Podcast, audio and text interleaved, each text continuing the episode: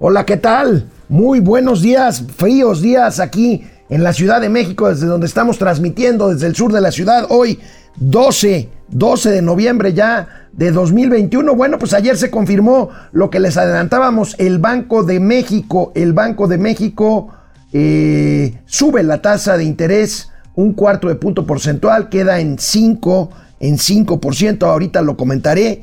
Eh, pues esto ante la inflación descontrolada, el Banco de México anticipa además que puede eh, mantenerse la inflación alta hasta todo el año que entra incluso. Entonces esto pues anticipa, anticipa nuevos aumentos en la tasa de interés. Vamos a ver cómo quedó la votación.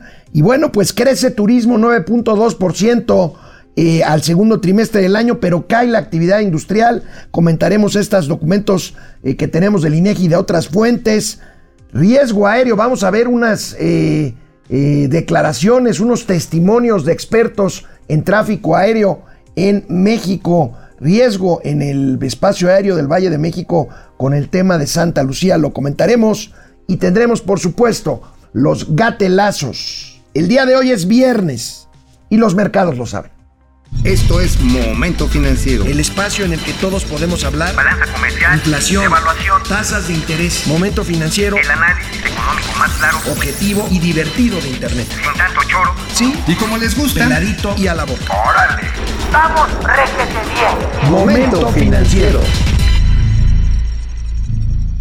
Pues ayer a la una de la tarde el Banco de México, el Banco de México dio a conocer cómo resultó su Junta de Política Monetaria que tiene cada mes. Es la penúltima de este año y también la penúltima en la que el gobernador del Banco de México será Alejandro Díaz de León, que tendrá que dejar la institución el, el último día de diciembre. Por cierto, está pendiente la comparecencia en el Senado del ex, exsecretario de Hacienda y Crédito Público Arturo Herrera, de camino a su eh, nombramiento como nuevo eh, miembro de la Junta de Gobierno del Banco de México y eventualmente su gobernador. Pero bueno, habrá que esperar esto. Pero bueno, eh, la tasa de interés, la tasa de interés pasa de 4.75 a 5%, 4.75% a 5%. Los medios eh, informativos especializados así lo dan a conocer. Hoy sube tasa Banjico, ven ciclo de alzas extenso. Lo que pasa es que Banjico está proyectando, bueno, primero comentemos el voto, 4 a 1.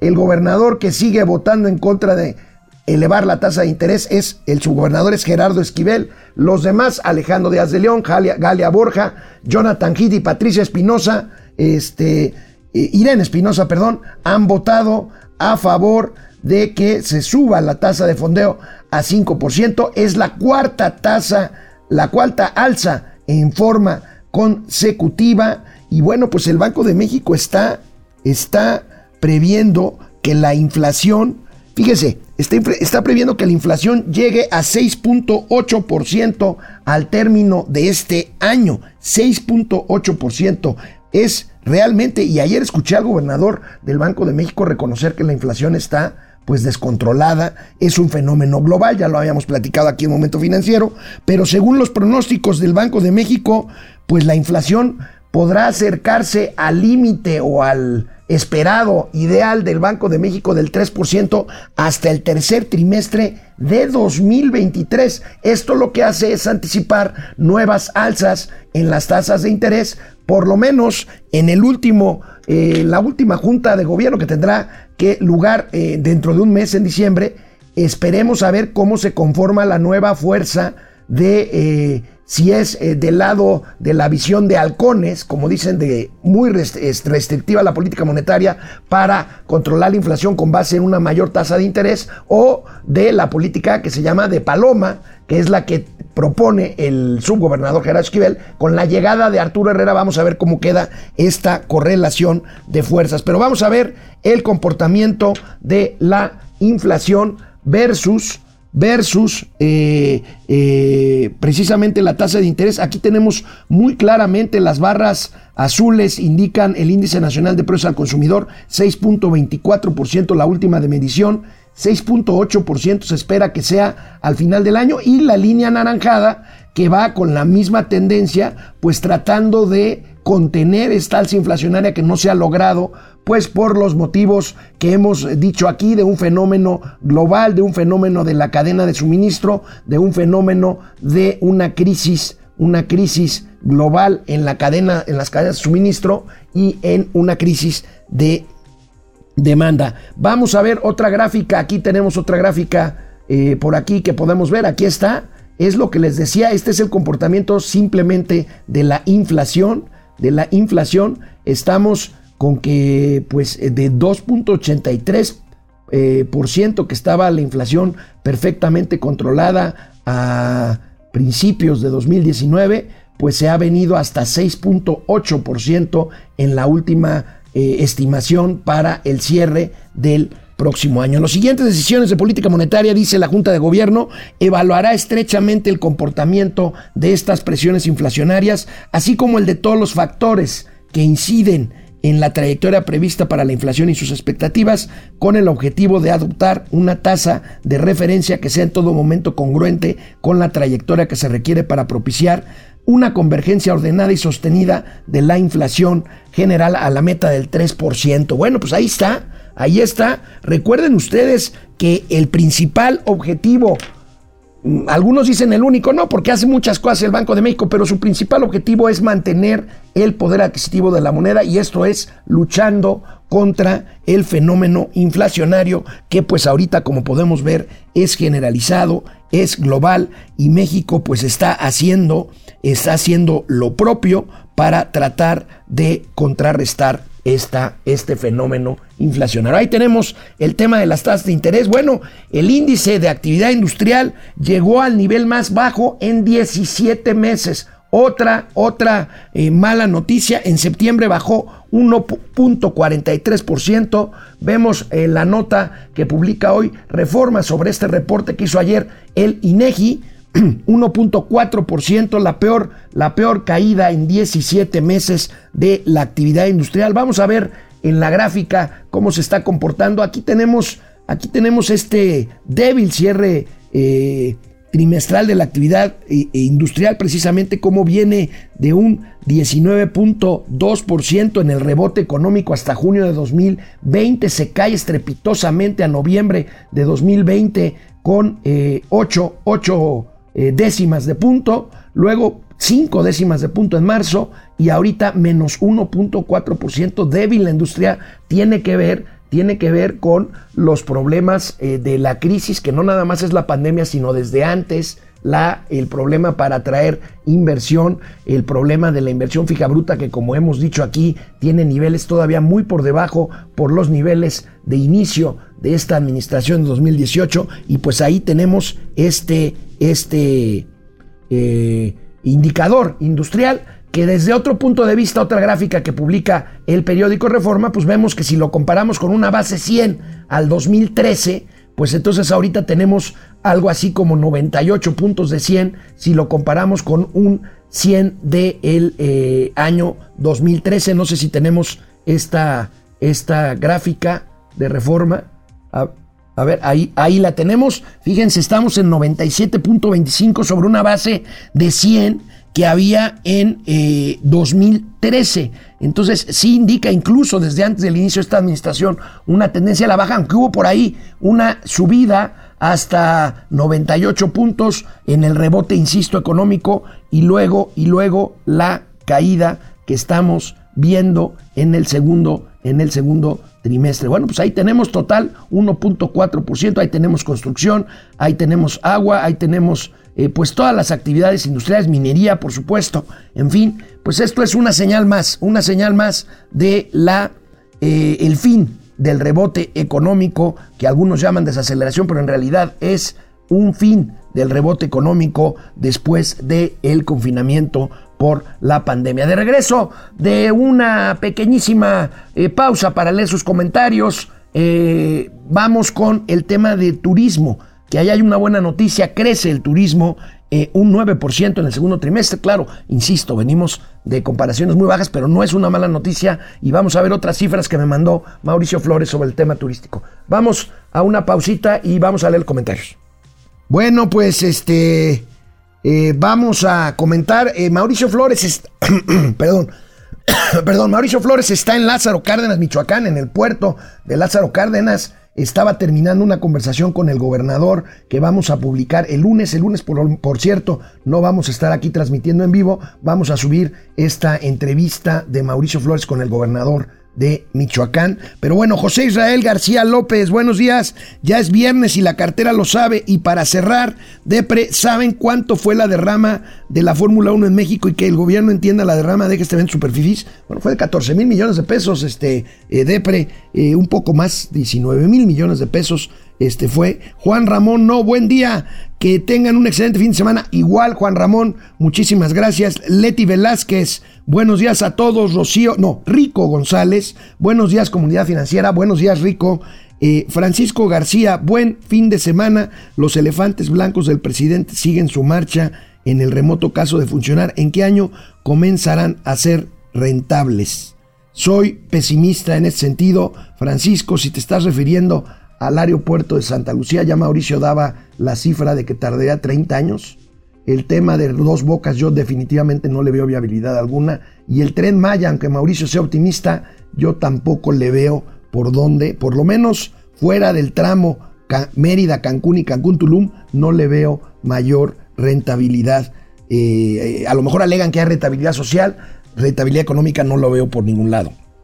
Pili Sainz, es viernes que comience el puente, exactamente el puente, no vamos a estar el, lunes transmitiendo aquí en vivo.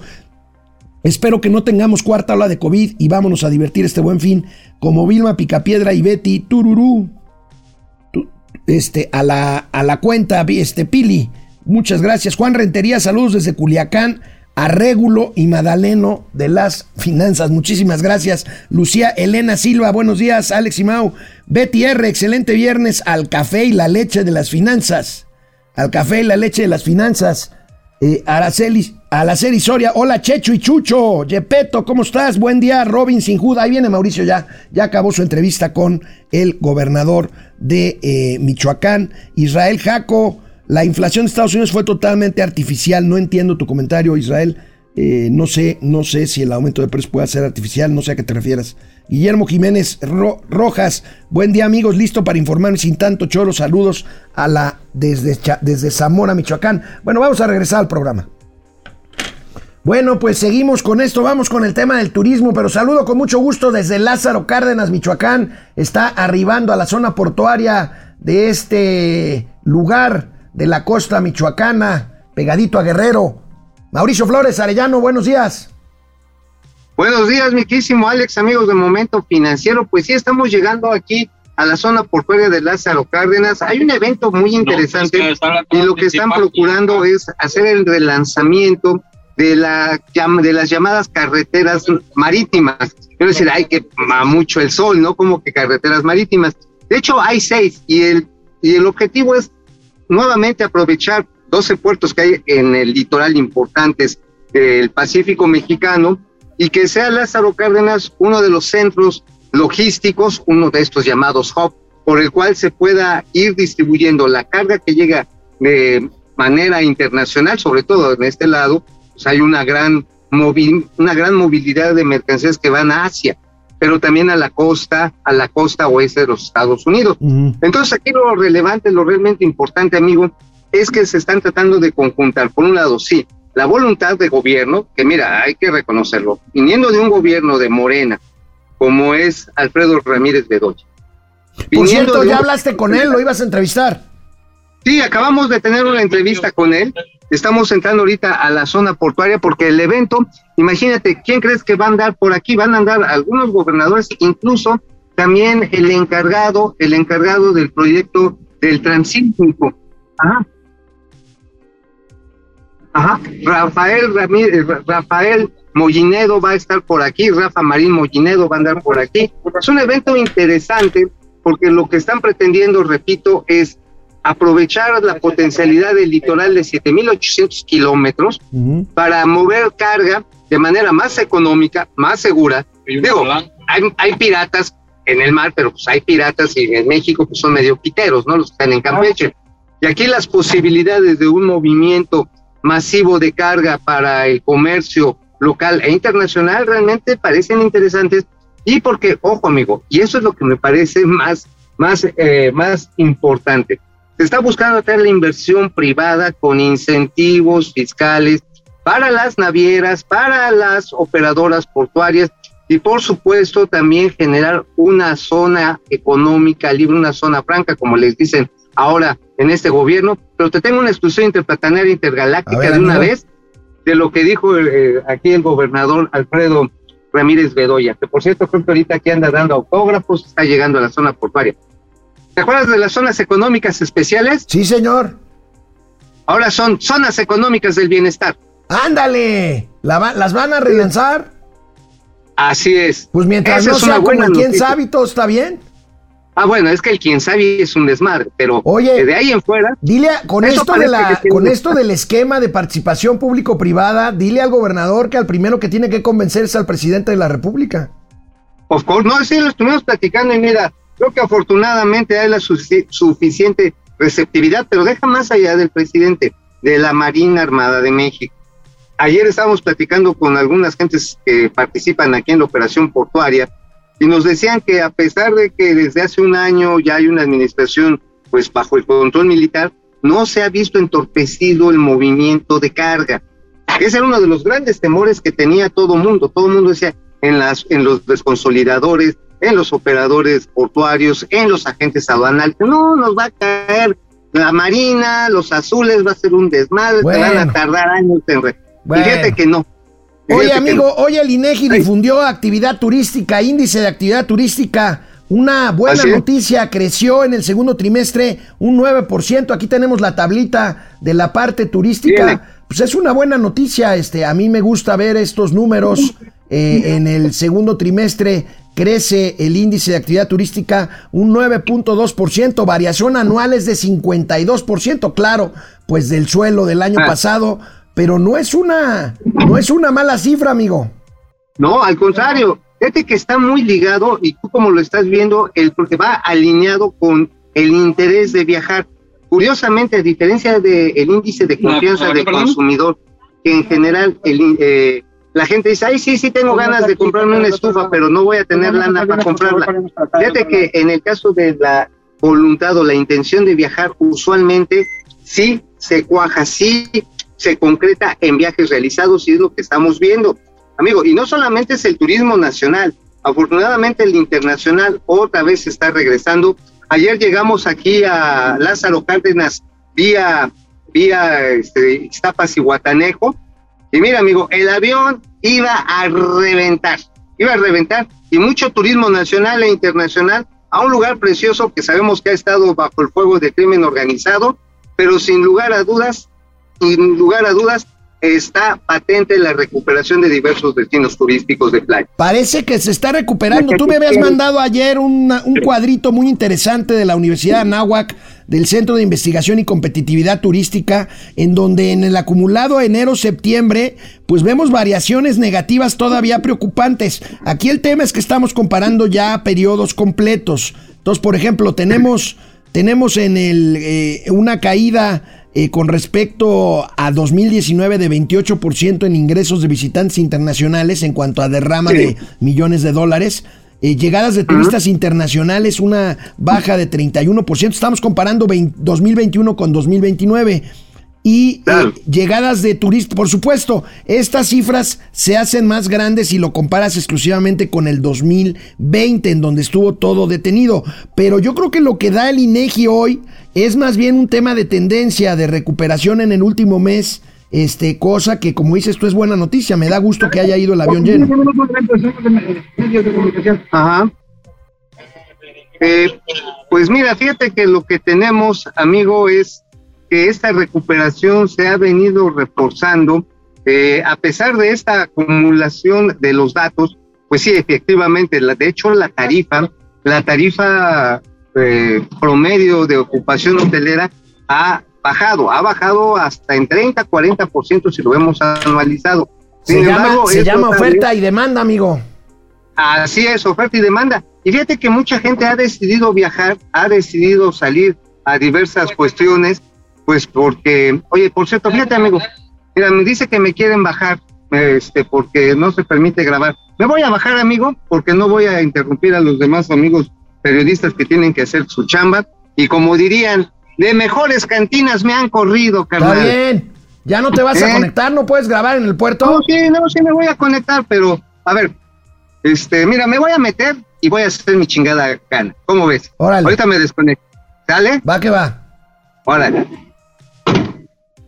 Bueno, pues ahí está Mauricio Flores desde Lázaro Cárdenas, Michoacán, la zona portuaria. Sí, debe de haber ahí más marinos que, bueno, que no sé dónde, pero bueno, vamos a ver cómo le va ahí con los marinos a Mauricio Flores, a ver si no, a ver, si no se enamora de algún marino que ande buscando eh, amor, amor en este puerto de Lázaro Cárdenas. Bueno, expertos aéreos siguen advirtiendo el riesgo de perder, de pretender operaciones simultáneas entre el aeropuerto de Santa Lucía y el aeropuerto internacional Benito Juárez de la Ciudad de México. Vean lo que dice muy preocupante la especialista María Larriba. Ella es controladora aérea. Ella fue la primera mujer controladora aérea que fue incluso jefa de control aéreo aquí en, en, en México. Gracias al financiero Bloomberg por estas imágenes que por la ubicación geográfica no puede ser operado a máxima capacidad al mismo tiempo de la ICM.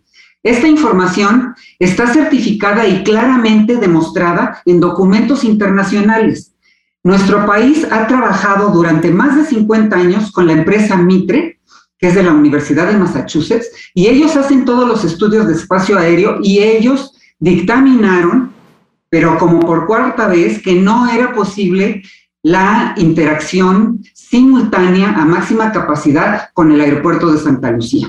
Ahora, ¿qué pasa? Bueno, que en este momento Santa Lucía no tiene tráfico y que los especialistas sentimos que les falta mucho para que desarrollen la parte aeronáutica. Entonces, lo que hay que hacer es ir paso a paso. Lo primero es regresar a los parámetros de seguridad que teníamos. ¿Cuáles son? ¿Por qué? ¿Por qué hablamos de parámetros de seguridad? Bueno, porque hicieron una serie de procedimientos tratando de alejar a los aviones que vienen al aeropuerto de la Ciudad de México lo más lejos de Santa Lucía. Pero eso no lo van a lograr, no se logró y no se va a lograr con otro diseño. Entonces, tenemos llegadas muy largas. ¿Eso qué significa ahora? Significa mucho más costo de combustible, significa procedimientos inflexibles donde el controlador tiene que hacer esfuerzos adicionales para separar al tráfico y no siempre lo logra porque los aviones están volando muy cerca de la orografía y eso tiene un riesgo. De hecho, dentro de las normas recomendadas internacionalmente, se habla de no hacer procedimientos apegados a la orografía, si es que hay otra opción, y aquí sí tenemos otra opción, que son los procedimientos anteriores.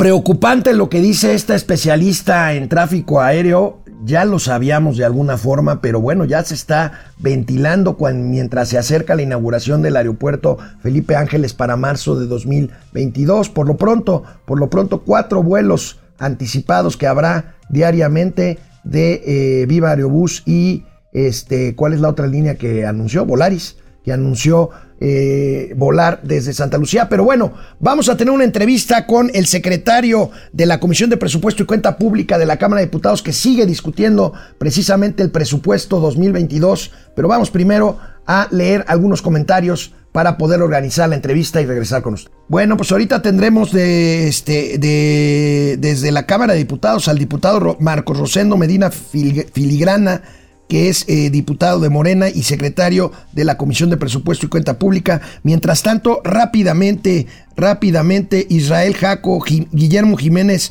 Rojas, Francisco García, ante la falta de políticas anticíclicas, la inflación en México es de las más altas del mundo. Este sí es, es, es, alta, no sé si de las más altas. Estados Unidos está brutal, también arriba de 6%. José Antonio Fernández Amador, buenos días, caballeros de las finanzas y de la cruda realidad desde Andorra. Saludos por allá a José Antonio Fernández Amador. Y bueno, pues vamos, ya está Mauricio otra vez. Ya a ver, sigo, me están diciendo que nos esperemos tantito para hablar con el diputado y con Mauricio desde eh, eh, Lázaro Cárdenas.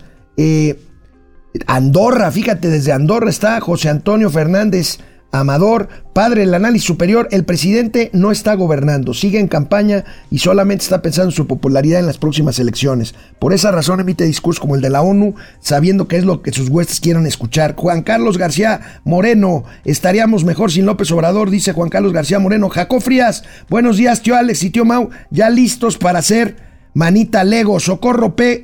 Caballero, buenos días, tíos. Mao y Alex, mi marido y yo somos sus fans. Gracias por informarnos. Gracias a ustedes, Socorro, por seguirnos, por vernos, por escucharnos y por escribirnos. Fidel Reyes Morales, hoy como siempre saludos a los compañeros panistas. Jefe Franco, René Franco, excelente fin de semana igualmente, gracias. Fidel Reyes Morales, el tío Mau ya anda en fin de semana largo. Pues sí, ya lo conocen, ya lo conocen. Fidel Reyes también, ya compré mi pantalla. Mano, ¿Para qué me balconean? Ya, eh, pues sí, amigo.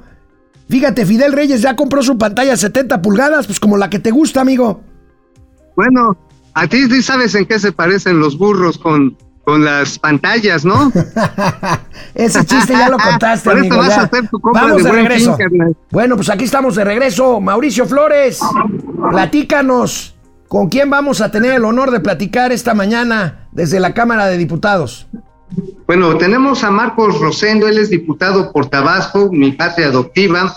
Este, él está como secretario técnico de esta Comisión Estratégica de, de Presupuesto y Cuenta Pública, que bueno, está en el ojo del huracán precisamente en este momento en que están discutiéndose las más de 1.900 reservas que se le hicieron al presupuesto que fue aprobado ya en lo general en la Cámara de Diputados.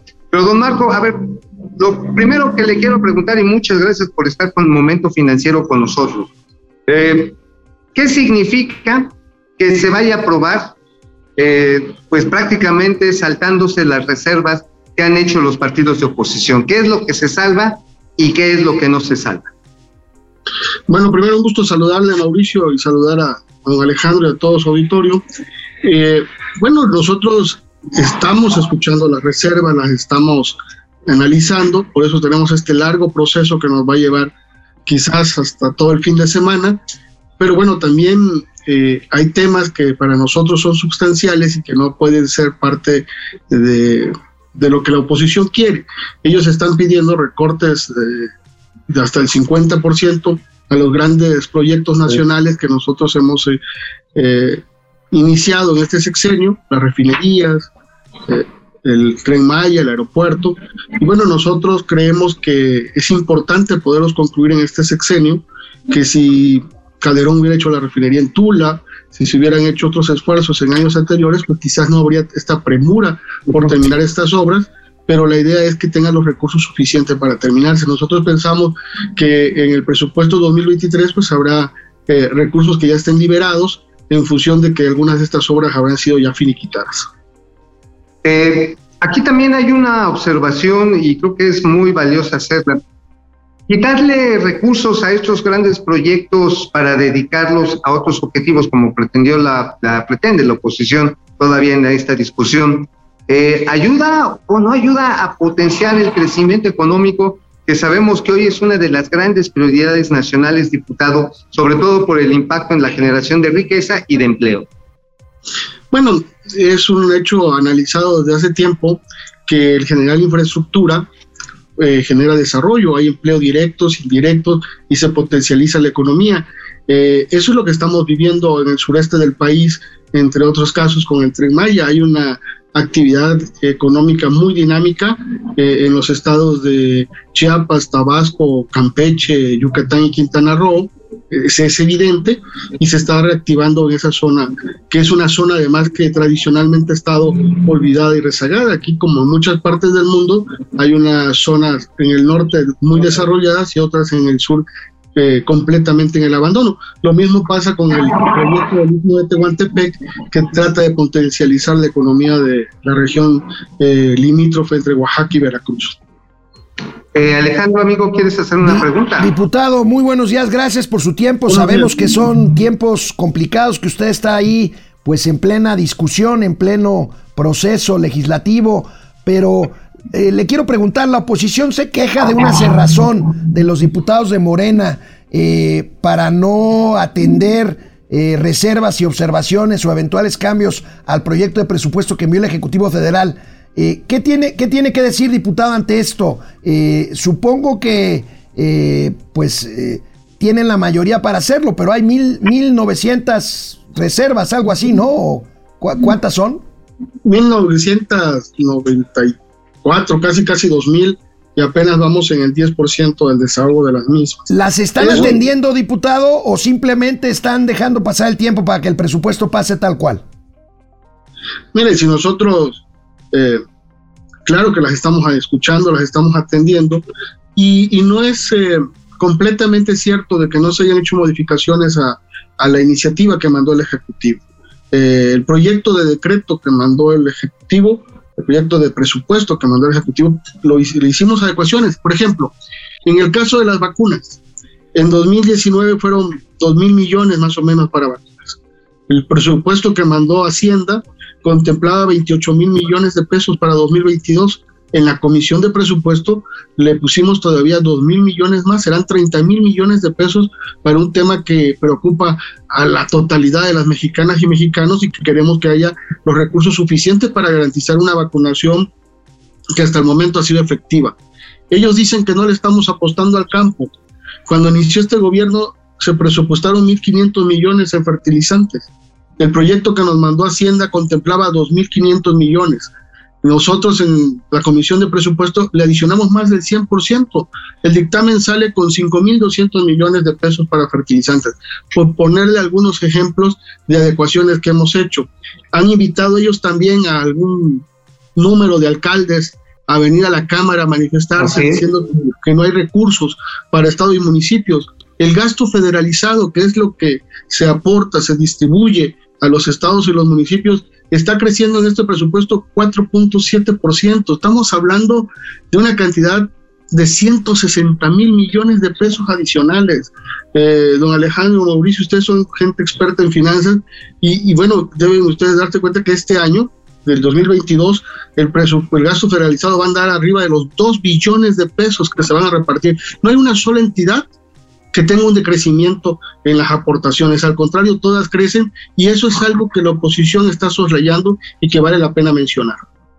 Eh, hay otro aspecto financiero, eh, diputado, que creo que es importante y que lo hemos venido registrando desde el aumento de las tasas de interés y también en los niveles de deuda absoluta. Hay, una, hay un objetivo hacendario de bajar el eh, peso de la deuda respecto al PIB pero hemos visto un incremento en términos nominales, que ya los requerimientos históricos de financiamiento del sector público pues rondan los 12 billones de pesos. Eh, esta parte del gasto irreductible, porque finalmente son obligaciones, eh, ¿no serán objeto de alguna estrategia para reducir ese costo de deuda, por ejemplo, el que tiene Pemex? Bueno, recordemos que Pemex está precisamente en un proceso de revisión de todas las inercias que traía eh, tenía, por ejemplo, una carga fiscal importante que se ha intentado ir disminuyendo en este sexenio. Y bueno, eh, el manejo de la deuda es un tema que lamentablemente hemos heredado, no solamente en la paraestatal, sino en todo eh, el gobierno y que la idea es paulatinamente ir tratando de disminuir este costo de la deuda. Amigo Alejandro. Diputado, diputado, este, se menciona mucho de programas sociales eh, dirigidos a atención a mujeres vulnerables, eh, a otros grupos que no son necesariamente los que ya conocemos que están pues plenamente atendidos como los adultos mayores. Eh, en el sentido que se les está quitando personas con discapacidad, presupuesto para poder atender las necesidades de gasto de los grandes proyectos de infraestructura de este gobierno. ¿Qué hay con esto, diputado? Mire, evidentemente todos quisiéramos un presupuesto que alcanzara para todos los objetivos que tenemos. Eh, hay temas que se tienen que ir atendiendo paulatinamente porque estamos en una coyuntura de la pandemia que nos obliga a destinar recursos adicionales al tema de salud que no los teníamos considerado. Pero no se ha descuidado a sectores vulnerables. Eh, he escuchado en el Parlamento abierto el comentario de que algunas compañías quisieran que el gasto fuera dirigido a ciertos sectores eh, femeninos y me parece una eh, loable eh, lucha, una cuestión importante para la vida del país, pero que de alguna manera está siendo atendidos de manera universal. en el pago de adultos mayores, en el apoyo a los adultos mayores, van contemplados hombres y mujeres y tampoco es una cuestión clientelar. Ahí reciben apoyo a adultos mayores que militan en el PAN, en el PRI, en el PRD, porque es un asunto de carácter universal. Y en el caso específico de la discapacidad, fíjese, don Alejandro, cuando inició este sexenio, se contemplaron alrededor de 8.500 millones de pesos para discapacidad. El presupuesto que nos mandó Hacienda contemplaba para 2022 18 mil millones de pesos. En la comisión le hicimos ajustes y van a tener recursos para el 2022 de cerca más de 20 mil millones de pesos para el programa de discapacidad. De manera que son temas que sí están siendo atendidos. Eh, diputado, también los costos de operación eh, me llaman la atención porque de acuerdo a algunas normas eh, se marca en 3.61%, sobre todo cuando son programas sociales nuevos como lo que fue para jóvenes, este, eh, ¿cómo se llama? Jóvenes eh, construyendo el futuro, para sembrando vida. Eh, sin embargo, cuando uno entra un poco a la, ahora sí a la filigrana, y no es por mencionar su, segundo apellido, diputado, se da cuenta uno que, por ejemplo, el caso, el caso de adultos mayores, el costo operativo sube casi 8 mil millones de pesos. Y este, no es, esa es una posibilidad de mayor racionalidad, de un uso, yo diría, pues ahora sí que republicano y usted lo de los recursos federales, maximizar lo que ya se le ha metido y no nada más incrementarlo de manera aritmética? Bueno, yo creo que ese es un tema que lo tenemos que ir afinando, porque lo lógico sería que el gasto de operación de un programa social bajara para que darle efectividad a estos programas sociales. Claro. Este, yo creo que hay un tema que no lo hemos explorado y me permito comentarlo con usted, don Mauricio, la oposición eh, critica, por ejemplo, lo que se destina al pago de estas mujeres y hombres que se llaman servidores de la nación. Y critican ese gasto porque ese pago, porque piensan que los servidores están enfocados únicamente a los programas de adultos mayores. Eh, déjame decirle, por mi experiencia, vengo de, de ser funcionario estatal, y los servidores son gente que participan en muchas tareas eh, a veces eh, más allá de sus propias fuerzas, y lo digo con todo respeto eh, y, sin apasionamiento, vengo de Tabasco, como usted dijo. Los servidores de la nación, cuando se inundó la entidad hace un año, fueron a hacer el censo entre el agua a la gente. Los servidores de la nación en plena pandemia, en pleno COVID. los servidores de la nación se encargaron de darle el apoyo directo a los damnificados. Usted recordará esas filas que, enormes que había de gente a riesgo de su vida. Los servidores de la nación participan en la supervisión de los en los, de los damnificados. Los servidores de la nación llevan como un control, un espejo en el tema de la vacunación. Un eh, eh, evidentemente salud es el que vacuna, el que hace un primer registro, pero luego los servidores de la nación levantan un registro que es el que se envía a bienestar y a partir de ahí uno puede imprimir su certificado de vacunación. Entonces yo creo, y lo digo con mucho respeto, creo que ha faltado a los responsables de estos programas sensibilizar de cuál es la tarea que hacen estas mujeres y hombres que muchas veces lo hacen a costa incluso de su propia integridad. Y creo que ahí eh, faltaría eh, hacer más, sociabilizar más el esfuerzo que hacen. Claro. Diputado, diputado, muchísimas gracias por su tiempo. Sabemos que está usted ahí en plena discusión. Rápidamente, ¿cuándo estiman terminar este proceso y aprobar el paquete del presupuesto 2022? Mire, siendo optimistas, tal vez vayamos hasta el domingo. Este, yo creo que aquí habría que hacer un esfuerzo los coordinadores parlamentarios de ponerse de acuerdo. Hay reservas que están nada más en aras de prolongar el tiempo y que pudiéramos tal vez trabajar todo el día de hoy, toda la noche de viernes y amanecer el sábado pero ya eh, sobre pasos muy sólidos de poder eh, aprobar el presupuesto el sábado por la mañana. Lo veo difícil, creo que nos vamos a prolongar hasta, hasta el domingo y tal vez hasta el lunes. Bueno, pues don Marcos Rosendo, secretario técnico de la Comisión de Presupuesto y Cuenta Pública Cámara de Diputados, te agradecemos infinitamente y pues esperemos que lo que se apruebe sí nos ayude para salir del atolladero económico que pues, ya venía más allá antes incluso de la propia pandemia. De verdad, don Marcos, muchas gracias por su tiempo. Al contrario, muchas gracias a ustedes por la posibilidad de saludarles, de saludar a su auditorio y esperemos que estemos haciendo cosas buenas por México. Ese es nuestro mayor deseo. Todos esperamos eso. Gracias, diputado. Buena, buenas, buenos días. Hasta luego. Hasta luego. Bueno, pues ahí tenemos eh, al diputado eh, eh, Marcos Rosendo Medina, secretario de la Comisión de Presupuesto y Cuenta Pública, pues en lo suyo, defendiendo, defendiendo el presupuesto que defiende Morena y que defiende el presidente de la República. Mau, ¿de qué escribiste hoy, querido compadre? Oye, pues mira, en un momentito, aquí en este recinto portuario me voy a encontrar a quien le dedicamos la columna, a Rafael Marín Mollinedo. Rafael Marín Mollinedo, pues no solamente es uno de los personajes más cercanos al presidente López Obrador. Recordarás que cuando murió este, su esposa, eh, su primera esposa, Rocío Beltrán. ajá, ándale, la señora Beltrán, los hijos se fueron a vivir a la casa de Rafael este, Rafael Marín Mollinedo, al punto que le dicen tío, hoy es el encargado del desarrollo de lo que le llaman el corredor multimodal transísmico. Ok, esa no es la nota. La nota es, y además ahorita ya también confirmadísimo, le pidieron, pues desde Palacio Nacional, desde no dónde, que sea el candidato de Morena para Quintana Roo. Oye, ¿y Mara Lezama qué onda? Pues Mara Lezama, pues Mara, pues Mara se va, o sea, Mara Lezama tiene unos expedientes, o sea, tú nada más pon Mara Lezama en Google y lo que vas a encontrar son eventos de mala administración, inseguridad. Vas a ver que es muy buena operadora política, que sabe acarrear gentes y votos, pero la inseguridad, la Casa Blanca, los hermanos y la familia que está trabajando. No, no, no, no, no. O sea, es un flanco muy débil, muy débil, Oye. porque además tiene otros candidatos, Morena. Sí, claro. Oye, amigo, entonces va a participar en el proceso para elegir gobernador en, o candidato de Morena en Quintana Roo. Eh, ¿Tiene que ver Rafa Marín Mollinedo con aquel Nicolás Mollinedo muy cercano al presidente López Obrador también?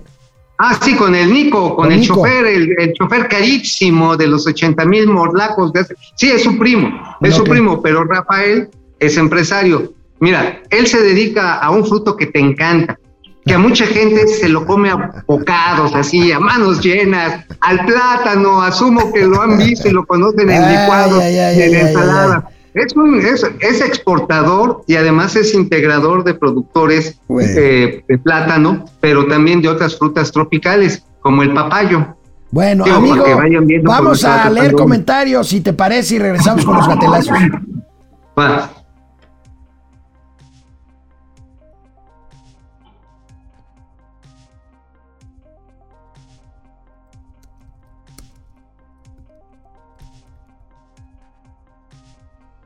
Aquí es algo, aquí es algo muy sobreexpuesto, ¿verdad? Se te van a ver las chichis. Ay, mi vida. Es que se ve, está padre, la, terminal, pero sí, como pega el, la luz, de, ahora sí que me da, me, me, entra la luz por Detroit, mejor así. Ahí está. Ok. Está medio, medio flojito. Sí. Bueno, amigo, oye, ¿y qué vas a hacer ahí ahorita? ¿Van a recorrer el puerto o qué? Sí, mira, tuvimos la, cena anoche con el gobernador Alfredo Ramírez. Está, oye, por cierto, qué buenos mezcales hay aquí en esta zona limítrofe con Guerrero, ¿eh? Nos echamos un par de...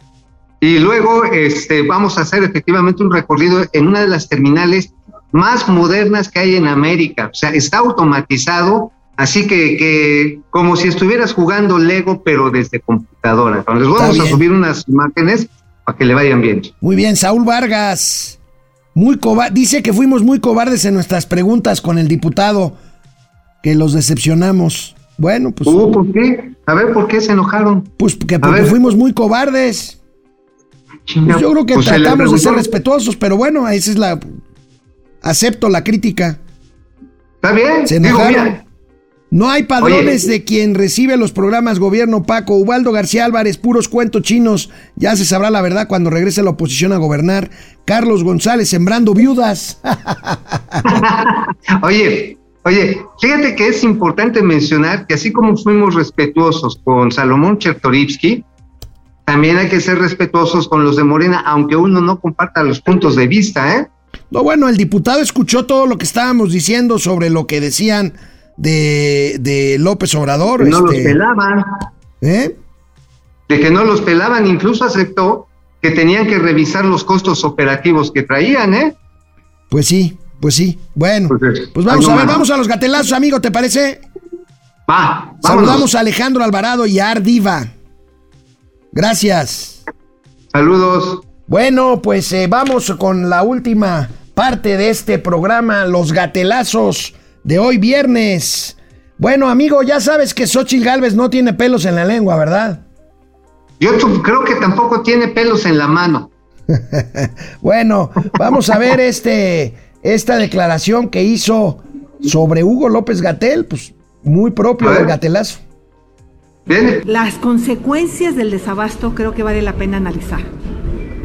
46% de personas fallecieron más por diabetes en el 2020 que respecto al 2019.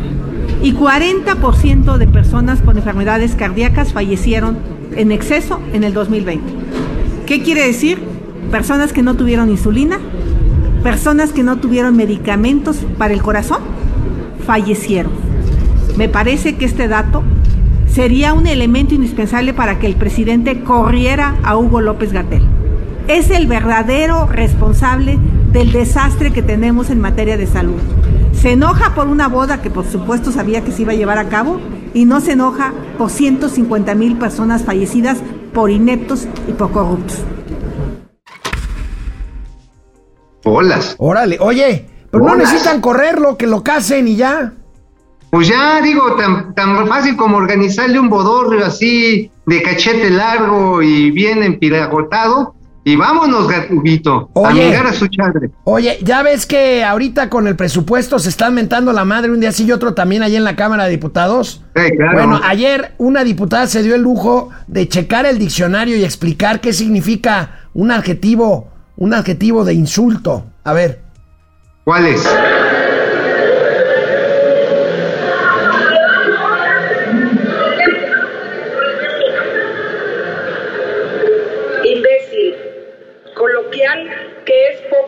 Inteligente o se comporta con poca inteligencia.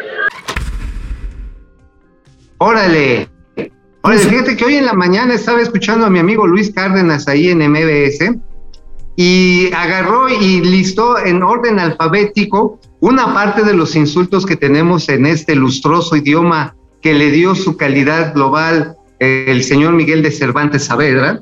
Este, y bueno, es así apabullante y todas y cada una le aplican a Hugo López Gatel. To- ah, sí, no hay, sí, sí. No hay una que no se le atore.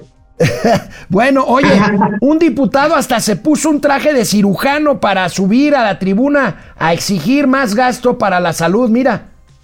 A ver. Un minuto de silencio para muchas causas. Les voy a decir cuando los muertos flotaron ahora con el uniforme del INEGI.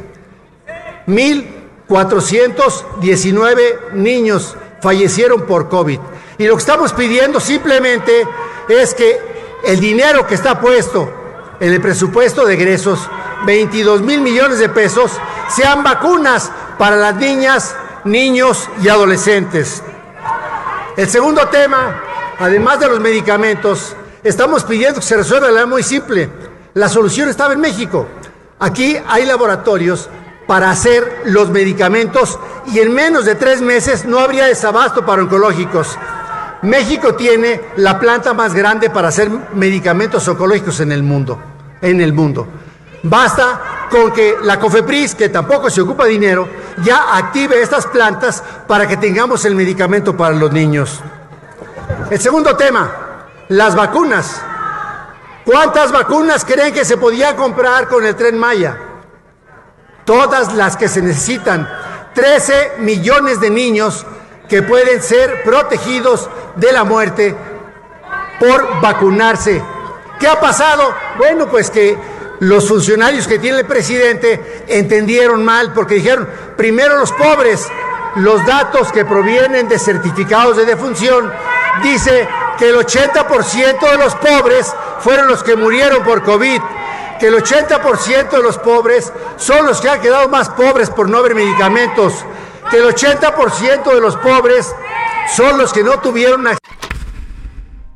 Oye, amigo, pues mira, hay un sí y un no por un lado. Por el diputado estoy de acuerdo. El los programas sociales detuvieron de alguna manera la depauperización, pero no sacaron a nadie de pobre. De hecho, hay más pobres ahora. Ahora, pero ¿sabes qué? Y eso sí lo veo medio pitero, neta, neta, cuando empiezan a decir, es que si no construyen el tren Maya, pues hubiera alcanzado para chingo mil millones de vacunas. Amigo, lo que, pasa, amigo. a ver, amigo, ese fue el mismo argumento pitero que se utilizó para cancelar al Naim. O sea, están gastándose mucho dinero, mejor que lo repartan en becas son los mismos pinches argumentos piteros. Lo que pasa es que tú eres tresmayafílico, amigo. Entonces, este. Pues, amigo, soy pro infraestructura y por eso mismo el discurso mamerto de que ay es que por el Naim me hubieran mejor aplicado para para viejitos. Amigo, mamá. Amigo, como el lunes, como el lunes no hay programa, vamos a adelantar al gran Champ con su material de este fin de semana. Vamos a ver a Champ. Viene, viene el Champ. No asististe a la audiencia ¿Dónde estaban? Nos fuimos a la boda de Santiago, señor. Ya no pudimos ver su mensaje en la ONU. Muy mal. Muy mal. Pues sí, ¿no tendrá un resumen para los que no lo vimos? O sea, todos.